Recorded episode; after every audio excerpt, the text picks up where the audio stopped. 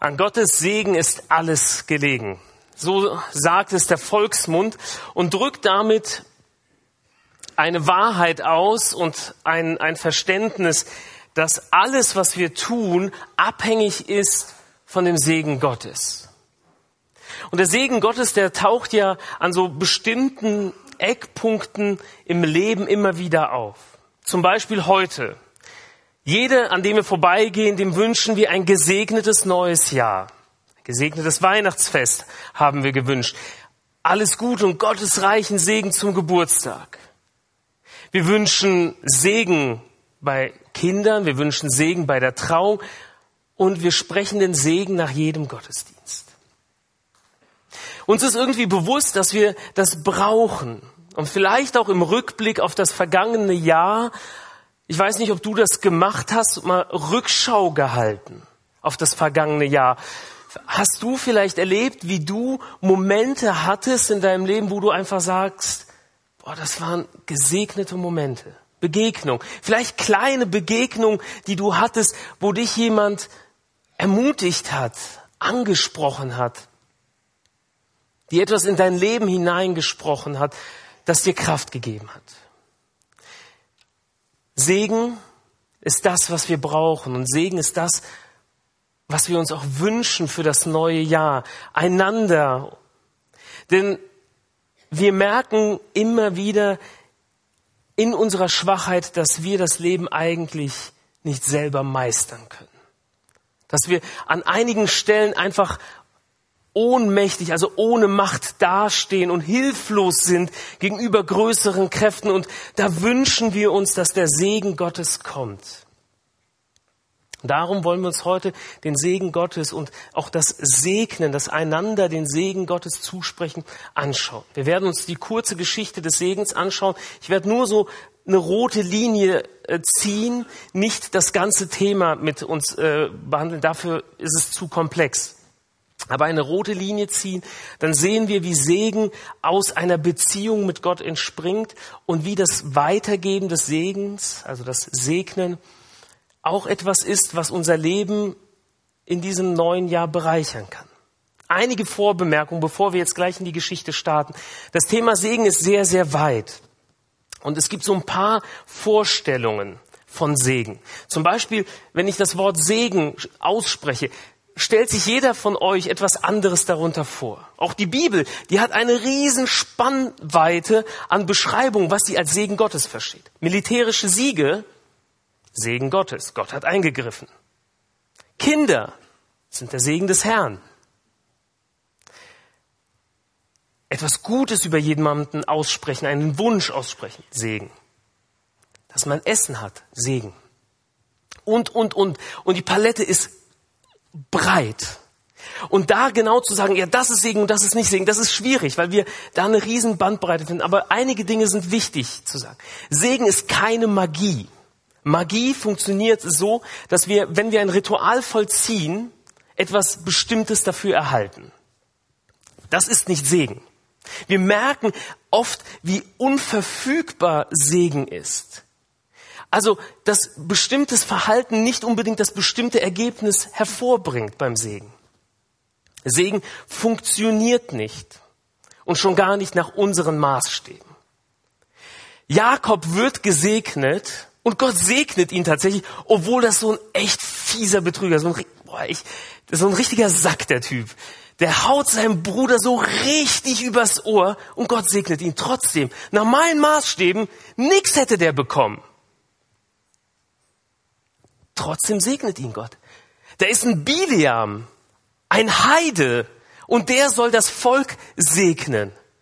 Der weigert sich, so dass ein Esel zu ihm sprechen muss. Und Gott gebraucht diesen Esel, um den anderen Esel davon zu überzeugen, den Segen über das Volk Gottes auszusprechen. Also wir sehen, das funktioniert nicht nach unseren Maßstäben und Segen ist Gottes Wille. Gott will diese Schöpfung segnen. Und hier steigen wir in diese kurze Geschichte vom Segen ein. Wenn wir sehen, wie Gott die Welt erschafft, spricht der Segen über seine Schöpfung aus. Als er sie erschafft, als er sie formt durch seine Worte, als sie Gestalt gewinnt, segnet er jeden Tag die Geschöpfe und seine Schöpfung, spricht er seinen Segen, seine Lebenskraft über sie aus. Und er schafft einen Raum, in dem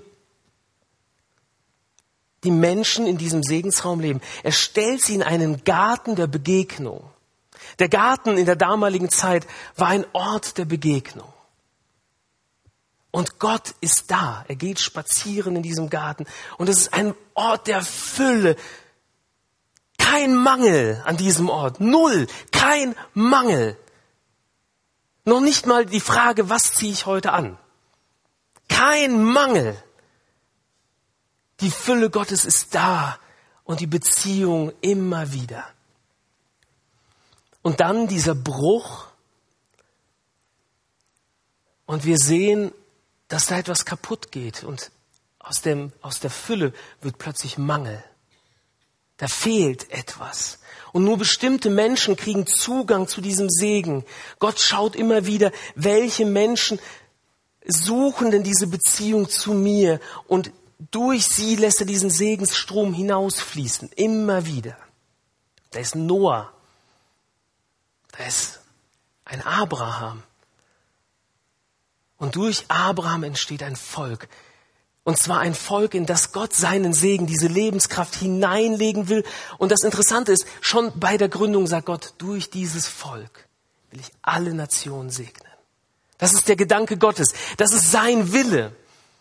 Und dann dieses Volk, was immer wieder dazu kommt, dass diese Segensspur abreißt und abreißt und immer wieder dieses Leid immer in den Mangel hineinzukommen.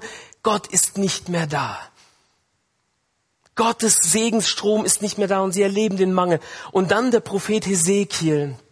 Bei dem steigen wir jetzt ein in diese Geschichte äh, des Segens, wo Hesekiel das wahrnimmt, wie plötzlich Mangel entsteht. Und er erlebt den Mangel. Er liegt eine lange Zeit auf einer Seite, ich weiß nicht mehr genau wie lange, auf einer Seite, macht sich sein Fladenbrot auf Kuhfladen und erlebt Mangel, weil die Segensspur abgerissen ist, weil das Volk untreu war. Und Gott schenkt ihm ein Bild von einem neuen Tempel. Es wird deutlich, dieses Volk wird verlieren und es wird in den, es ins Exil gehen. Der Segensstrom wird abreißen. Aber Gott schenkt ein Bild von einem neuen Tempel. Und dann kriegt er ein Bild von einem Tempel. Er wird gebracht von einem Mann, einem Engel brachte mich zum Eingang des Tempels. Der neue Tempel, der erbaut wurde. Und unter der Türschwelle sprudelt Wasser hervor. Es floss nach Osten. Denn die Vorderseite des Tempels war nach Osten gerichtet.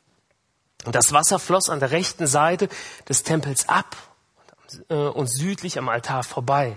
Der Mann führte mich durch das äußere Nordtor hinaus. Er ließ mich außen herum zum äußeren Osttor gehen. Auf der rechten Seite des Tors sah ich das Wasser herausfließen. Hesekiel kriegt ein Bild von diesem neuen Tempel und da sprudelt Wasser hervor. Kein Wasserschaden in diesem neu gebauten Tempel. Also nicht irgendwie eine Wasserleitung ge, ge, äh, gerissen, sondern da sprudelt Wasser hervor. Und wir sehen, wie dieses Wasser untypisch ist. Denn in den Versen danach nimmt das Wasser zu. Je weiter dieser Strom geht, desto tiefer wird dieser Strom. Also nicht logisch, weil in diesem Boden, auf dem der Tempel steht, wenn da Wasser rauskommt, versickert es. Es wird sofort geschluckt, weil das sehr sandiger, sehr offener Boden ist, sehr trocken. Das Wasser ist schnell weg. Nee, aber das Wasser fließt und es nimmt zu. Es wird mehr und mehr und mehr, so dass man danach nicht mehr drin stehen kann. Und Hesekiel sieht, wie dieser Strom rauskommt aus dem Tempel, also an dem Ort, wo Gott selbst wohnt. Und der Strom fließt. Dieser Segensstrom fließt in das Land. Und dann als ich wieder am Ufer angekommen war, sah ich dort viele Bäume stehen.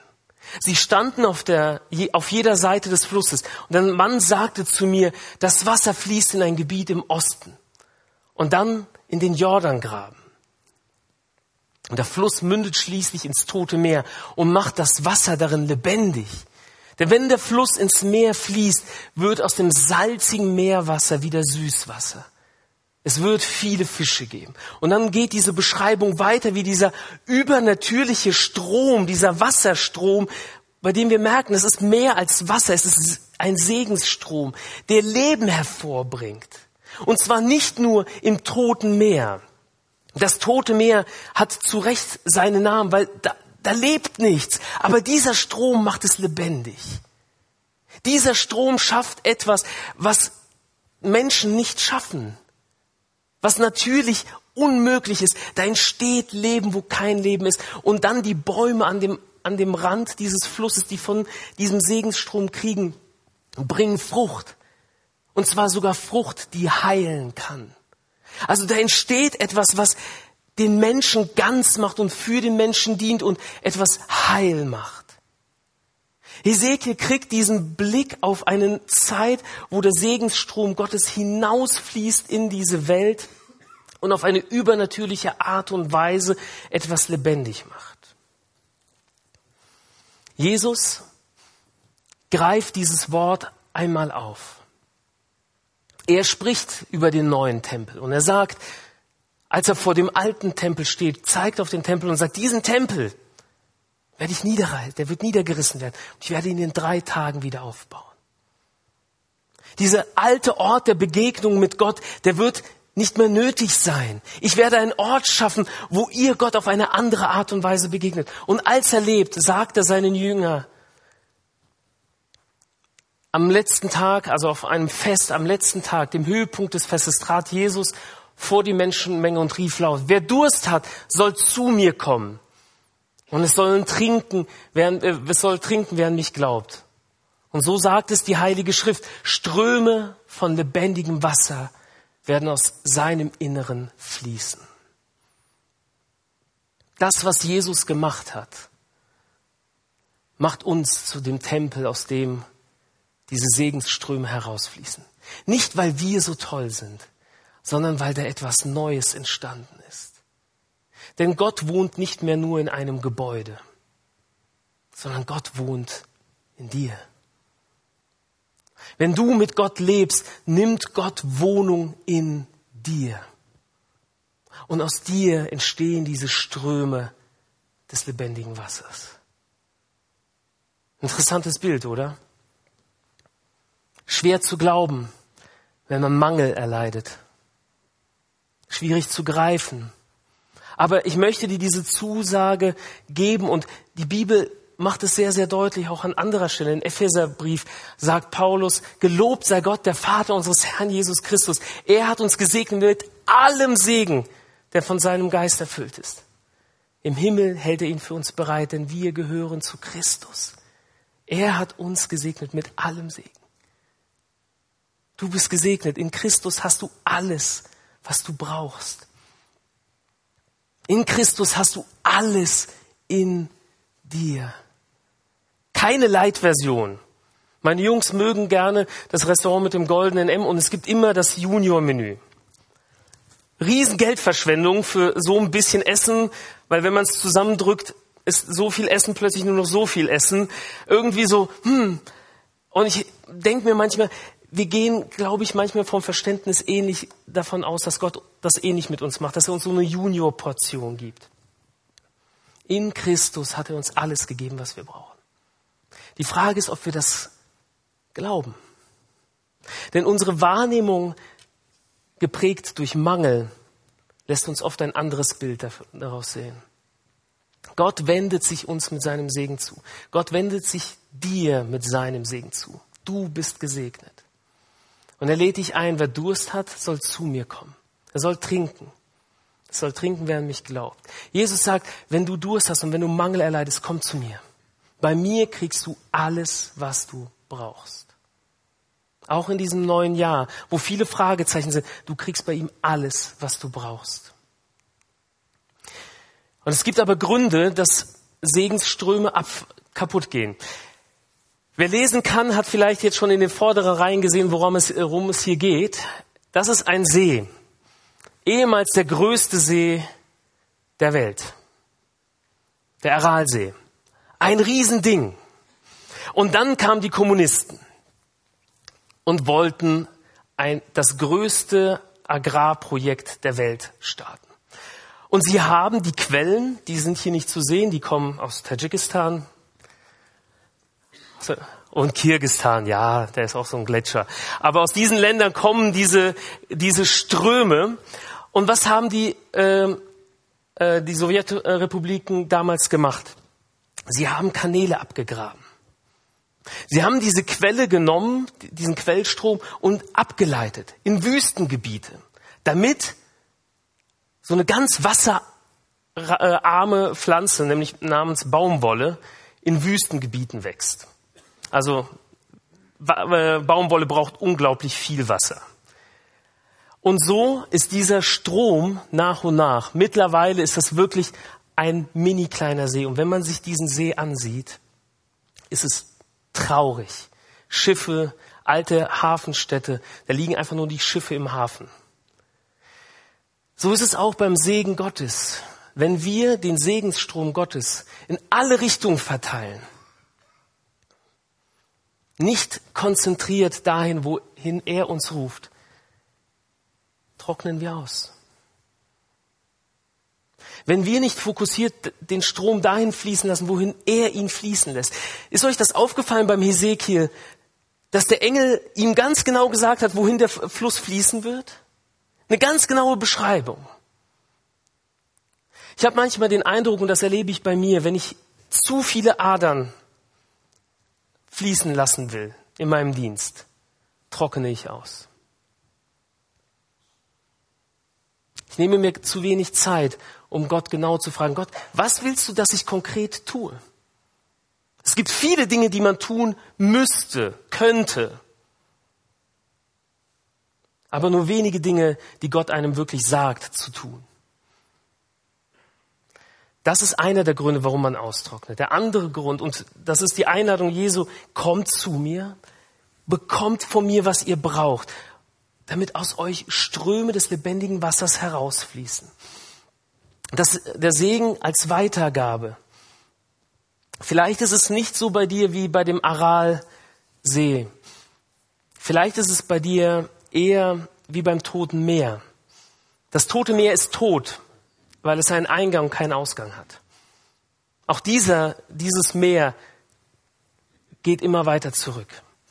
Vielleicht hörst du das und denkst, ja, du fällst auf der anderen Seite runter. Statt zu vieler Kanäle willst du den Segen nur für dich speichern. Aber in der Hitze des Alltags verdunstet dieser Segen. Er geht weg. Er wird schlecht. Segen nimmt zu, je weiter er fließt. Das sehen wir bei Hesekiel. Das Wasser wird tiefer. Wenn dieser Strom konzentriert fließt, dann wird es mehr und mehr. Klingt nicht logisch, oder? Ich habe am Anfang gesagt, Segen funktioniert nicht nach unseren Maßstäben. Und das ist eine der Sachen. Wenn wir Segen Gottes weitergeben, erleben wir immer mehr, wenn wir ihn fokussiert weitergeben, dass er wächst. Wenn du aber nur für dich Segen hamsterst, wird es schlecht. Vielleicht ist es bei dir aber so wie in der Oder in diesem Jahr. Der ist Gift in diesen Fluss gekommen und hat das Leben da drin zerstört. Verbitterung, Unvergebenheit, Eifersucht, Neid, Geiz, Unreinheit. All das sind Gifte, die uns innerlich kaputt machen. Ich sage es, weil es wichtig ist, genau zu gucken, woran es liegt. Und ich fand es total mutig von Matthias, dass er das gerade öffentlich gemacht hat und Vergebung gebeten hat und Vergebung gegeben hat, um frei zu werden. Manchmal müssen wir zu Jesus kommen, um uns entgiften zu lassen, reinmachen zu lassen, damit dieser Segensstrom frei fließen kann. Segnen Segen als Weitergabe des Wohlwollens Gottes. Segen will durch uns zu anderen Menschen fließen. Und so sehen wir im Alten und im Neuen Testament, wie Menschen andere Menschen segnen. Im Alten Testament waren es oft besondere Menschen. Oft geweihte Menschen, Leute, die in einer besonderen Beziehung mit Gott lebten. Auch Bileam. Auch wenn der irgendwie so nicht in unser Konzept von einem Frommen reinpasst, er hat Gott gehört er wusste, was Gott will. Also da war irgendwie eine Verbindung da. Aber anders, als wir uns das vorstellen. Und das Alte Testament ist da etwas anders als das Neue Testament. Im Alten Testament gab es nur einige Leute, die besonders gesegnet waren.